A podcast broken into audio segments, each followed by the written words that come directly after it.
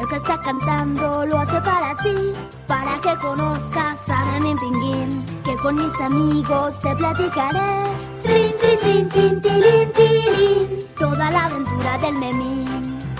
Anda, acompáñame, ven a leer.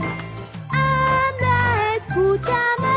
Trin, trin, trin, trin, tilín, tilín, en el te lo cuento del memín. En el te lo cuento del memín. Bienvenidos al mundo de Memín Pinguín. Aprenderás a leer conmigo, a seguir la historieta y sabrás cuándo cambiar de página al escuchar este silbido. Empecemos ahora. Carlangas regresó a su humilde vivienda en la vecindad y dos viejas al mirarlo soltaron comentarios mordaces. ¡Ay, pobrecita criatura! Ocultando su tristeza, prosiguió su camino para subir a su casa. Buenas noches, doña Matildita. ¿Qué tal, hijito? ¿No quieres un poco de atole y un tamal? Se lo agradezco, merendé en la casa de un amigo.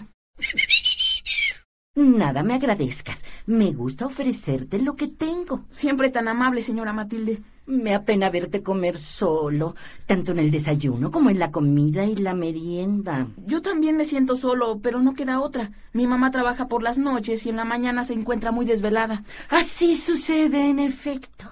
El chico iba a proseguir su camino, pero se detuvo. ¿Sabe qué se me ocurrió, doña Matildita? Tú dirás. Que siempre le acepto el atole y el tamal para guardárselo a mi jefa. No le caerá mal tomar algo en la madrugada cuando regrese. No creo que regrese con apetito. En el cabaret ha de tragar muy bien. Carlos volvió viendo a la vecina con ojos llameantes. ¿Qué dice usted? Decía yo que entre tantos hombres con los que baila en el cabaret, deben darle muy bien de comer. El muchacho avanzó amenazadoramente hacia la chismosa. Debe saber, vieja metiche, que mi mamá trabaja en un taller de costura. Las palabras de Carlos impacientaron a la mujer que prosiguió insultando. No seas niño. Tu madre trabaja en un cabaretucho de mala muerte y toda la vecindad lo sabe. Olvidándose del respeto a las damas y sin medir consecuencias, Carlos se lanzó sobre la mujer derribándola a golpes. ¡Vieja tarada! Mi mamá no trabaja en cabaret, lo oye, es una persona decente. ¡Suéltame, chamaco del Mira sus demonio! palabras, la soltaré. Ay, no retiro nada, muchacho. Lépero. Tu madre es una cabaretera. Y si no lo sabías, ya te enteraste. Ante las frases de la insidiosa, Carlos aflojó sus manos. Luego se levantó pesadamente. Se volvió ansioso hacia Matildita, deseando encontrar en la anciana una negativa a lo que dijera la otra mujer, pero la señora inclinó la cabeza, esquivando la mirada del chico. Al no escuchar la respuesta deseada, Carlanga subió las escaleras rumbo a su vivienda. La mujer, sacudiéndose el polvo, se incorporó. Ah, Esto se saca una por permitir que gentes indeseables vivan puerta con puerta con personas decentes. El muchacho no tiene ninguna culpa, Gertrudis. No se le puede reprochar la conducta de su madre. Lo juzgo inocente. Ah, Inocente. Ah, El mundo se loda en el pecado. Dicen que el muchacho es hijo de un rico de esos de la alta. Aceptemos con un poco de paciencia y bondad los errores de los demás. Nosotras, las honradas, no debemos exigir tanto. Va. Esa misma noche, Ricardo, acompañado de sus padres, disfrutaba de un programa de televisión. Ernestillo trabajaba arduamente mientras su padre bebía. Y completamente solo dentro de su vivienda, Carlos lloraba mirando el viejo reloj que marcaba las horas. Solo Memín, acurrucado en el tibio regazo de su madre, soñaba mil fantasías. Al día siguiente, Ricardo llegó a la escuela como de costumbre, desbordando optimismo. Entró al salón y buscó con la mirada a sus cuates. Qué extraño. Siempre llegan primero que yo. Volvió la cabeza y sonrió al ver entrar la diminuta figura del negrito. Buenas, cuate, buenas, buenas. Vienes tarde, como de costumbre, Memín. ¿Tarde? Llegué al mero campanazo, mano. Se me pegaron un poquito las cobijas porque después del baño en tu casa dormí rezo avena. ¿Qué tanto miras? Raro que Carlos y Ernestillo no lleguen todavía. Siempre se presentan antes que nosotros. Al profe tampoco lo veo. Déjame echar un vistazo. Allá viene Carlangas con cara de pichón dormido. Hundido en sus pensamientos, el chiquillo caminaba lentamente, con las manos en los bolsillos y la cabeza baja. Sin sospechar los problemas que afligían a su amigo, Memín decidió jugarle una broma. ¡Zas! ¡Qué ranazo tan padre te diste! Furioso, Carlos se levantó y estampó su mano en la mejilla del negrito. ¡Tarugo! Muy triste y con terribles pucheros, Memín se dirigió a su pupitre, y Carlos, sin importarle los aspavientos del chiquillo, también ocupó su lugar. Hola, Carlangas. Hola. ¿Qué te pasa, mano? ¿Vienes enfermo? Qué enfermo ni qué nada. ¿Te disgustaste por la broma de Memín? Ese negro baboso siempre comete tonterías. Recuerda que se acostumbra a meter zancadilla al que llega después, pero ahora no te pareció el juego. Figúrate que mi papá quedó encantado con ustedes y con Memín. Se rió mucho al recordar sus burradas. Ricardo continuó hablando, pero de pronto notó que Carlos no le prestaba ninguna atención y cambió de tema. ¿Qué le pasaría a Ernestillo? No ha llegado. No sé nada ni de lo que hablas. ¡Muchas, mano! ¡Qué genio! El profesor entró al salón. Buenos días, muchachos. Buenos días, profe. Te seguiré platicando en el recreo. Como quieras. Ya iniciada la clase de historia, Ernestillo entró silenciosamente para ocupar su lugar. Se notaba la palidez de su carita. El trabajo y la desvelada marcaban su huella. ¿Qué pasó contigo, Ernesto? ¿Por qué llegas a estas horas? El muchacho se detuvo y tras una sonrisa ocultó la verdad de su tardanza. Perdóneme, maestro, no volverá a suceder. Durante el recreo, Ernestillo y Carlos no mostraron su alegría habitual. ¿Jugamos béisbol, muchachos? Gracias, Ricardo, pero ando cansado. Yo también prefiero quedarme aquí. Como ustedes no quieren, jugaré con los demás. Después nos vemos. De acuerdo. Memín ignoraba lo que acontecía a sus amigos, pero decidió sentarse junto a ellos y puso cara compungida. ¿Y tú por qué no vas a jugar, Memín? Porque los cuates siempre deben ser cuates. ¿Qué quieres decir? Que si ustedes se ponen tristes, yo también debo entristecerme porque soy su amigo. ¿Entendiste? Ante las palabras del negrito, Carlos sonrió acariciándole la pelona. Perdóname por lo de esta mañana. No te apures, Carlangas. Te perdono y reperdono. Te dieron ganas de darme una cachetadota y me la diste. Hiciste bien. Al fin que este negro aguanta. Bueno, ahora debes de reunirte con Ricardo y los demás para jugar. ¿No se me pondrán sentimentalones si me voy? Claro que no, hombre. Ve a jugar béisbol. Gracias, porque a lo mero macho ya me andaba. Memín se marchó y Carlos y Ernestillo se hundieron en sus respectivos problemas. ¿Te pasa algo, Ernestillo? ¿Por qué llegaste tarde? En su primer impulso, el niño quiso contar a su amigo la verdad, pero reaccionó al recordar el vergonzoso vicio de su padre. Nada me pasa, solo que ayudé a mi papá a terminar unos muebles urgentes y me siento cansado. ¿Y tú por qué estás triste? Tampoco Carlos quiso enterar a su amigo de la amarga verdad descubierta la noche anterior. No lo sé, pero así me levanté sin motivo. Esa tarde, a la salida de clases, tampoco quisieron jugar en el callejón. ¿Qué les parece si nos echamos un partidito en el lodo? No, mano, necesito llegar a la carpintería. Yo prefiero ir a mi casa. ¿Quieren ir a mi casa? Los invito a ver el box. Por mi parte, gracias. Otro día sí, con gusto. ¿Y tú, Carlangas? Gracias, pero no tengo humor para ver la tele. Pero yo sí estoy puesto, Rica. Me fascina el box porque de vez en cuando lo practico con mi malinda. Lo siento, Memín. La invitación era para los tres. Y si ellos no van, tú tampoco. Sí, joder, qué contrariedad. Deseando que la pesadilla hubiera terminado, Ernestillo llegó ansioso a la carpintería. Papá, ya llegué. Pero su alegría se disipó al descubrir a su padre dormido sobre un montón de acerrín. Cerca de él, vacía, se encontraba la botella de tequila comprada la noche anterior. Sin poder reprimir la angustia que colmaba su pecho, se acercó al autor de sus días. Papito, ya llegué. El borracho abrió pesadamente los ojos, vio a Ernestillo y empezó a reír.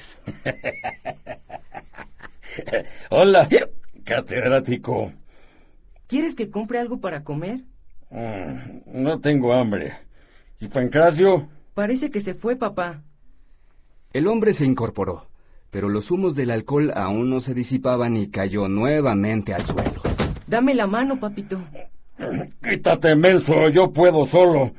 Voy en busca de Pancracio. A él le toca ahora disparar el tequila. No vayas, papacito. Recuerda que te queda mucho trabajo y debes descansar. Ah, que se fastidian. Yo también tengo derecho a gozarla de vez en cuando. Y respecto al trabajo, para eso estás tú, para que me ayudes a desempeñarlo. Tambaleándose, el hombre salió de la carpintería, dejando al muchacho sumido en una profunda tristeza. El niño volvió hacia el interior y paseó su vista por el banco de trabajo.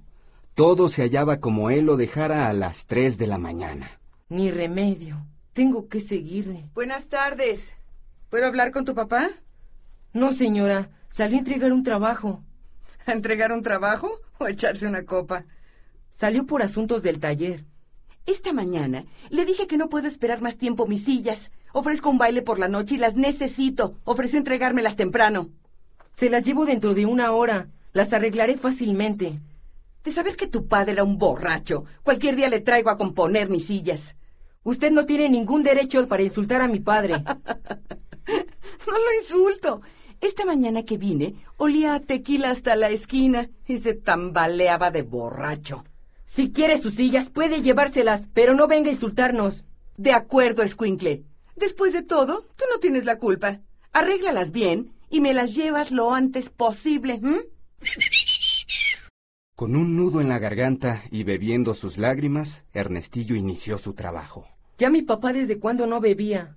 La culpa la tiene el compadre Pancracio. Visiblemente entristecido, Carlos llegó a su vivienda sin deseos de ver frente a frente a su madre. ¿Ya llegaste, Carlitos? El muchacho entró a la alcoba, pero por vez primera no corrió a los brazos de su madre para besarla. Sobre la mesa dejé un sabroso pastel que te traje para que meriendes en la noche. Gracias, mamá. El tono seco y la frialdad de Carlos provocaron apresurados latidos en el corazón de su madre, quien se incorporó en el hecho. Trabajé poco y no tengo sueño. ¿Quieres que vayamos a comer a un restaurante? Carlos apretó los puños y bajó la cabeza para contener su angustia, y su madre se acercó a él, acarició su revuelta cabellera y lo besó en la frente. ¿Qué te pasa, Carlitos? Sin poderse contener, el muchacho soltó el llanto. Carlitos, ¿qué te ocurre, hijo? Mamita. Siéntate en mis rodillas y cuéntame qué te pasa. No, mamá, déjame. Soy tu madre y creo tener derecho a saber lo que te angustia. El chiquillo se volvió hacia ella y la miró de frente, dejando que las lágrimas corrieran por sus mejillas.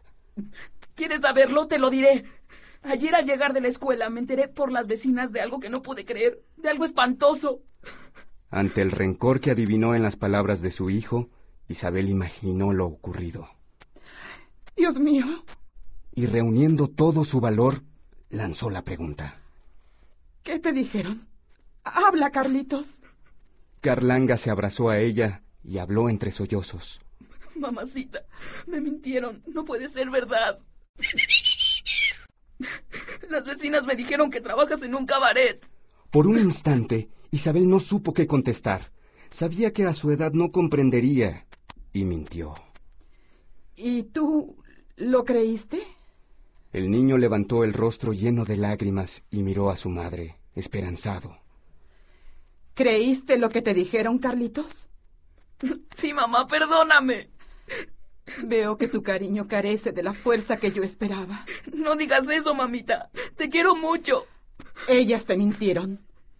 Pero si dijeran la verdad, ¿tú me habrías despreciado? No, mamá. Nunca te despreciaré. Pero me sentí humillado cuando me aseguraron que bailabas con muchos desconocidos. Te he dicho que trabajo en un taller de costura. Y debes creerlo. Muy bien, mamá. No escucharé más chismes de las vecinas. Así me gusta. Y ahora olvidemos esas tonterías y vayamos a comer al restaurante. ¿Te parece? Sí, mamá, lo que tú quieras. Simulando alegría, la madre de Carlos empezó a vestirse.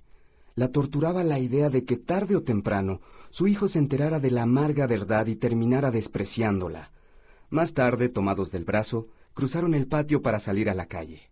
Allí va esa desvergonzada. luciendo sus encantos y su vida licenciosa. No adelante juicios, Getruditas. ¿Qué sabemos de la tragedia que encierra la vida de esa muchachita? mm? ¿m? Usted se pasa de buen, Matildita.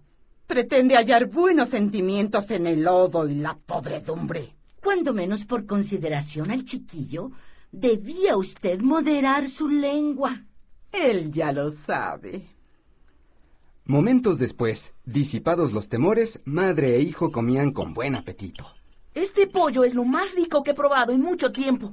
¿Y quieres que te diga otra cosa? Eres la mamá más buena y linda que existe sobre la tierra. Y tú, el niño más inteligente y hermoso del universo. ¿Cómo se pasan de malas algunas personas, verdad? ¿Por qué lo dices? Porque piensan lo peor de los demás. Deben sufrir mucho odiando a tantos. Sí, hijo, pero no los juzgues. Anda, termina y pide tu postre. Los días pasaron. Ernestillo seguía llegando tarde a la escuela y a la hora de clase se quedaba dormido. Ernesto Vargas. Haz el favor de ponerte de pie. ¡Chipiajos! Lo agarraron en la maroma y ni siquiera despierta. Los cercanos a él despierten a Ernesto. Tal parece que las clases ya no le interesan. No es eso, profe. Cierra los ojitos para ver si le ajustan. ¡Cállate, baboso! Ernestillo, Ernestillo, despierta, te habla el profe. Como impulsado por un resorte, el chiquillo se puso de pie. ¿Me llamaba profesor? Te distinguiste siempre como el mejor alumno de mi clase, pero veo que empiezas a defraudarme. De un tiempo a esta parte, noto que llegas a la escuela demasiado tarde y que, a la hora de clase, te duermes tranquilamente.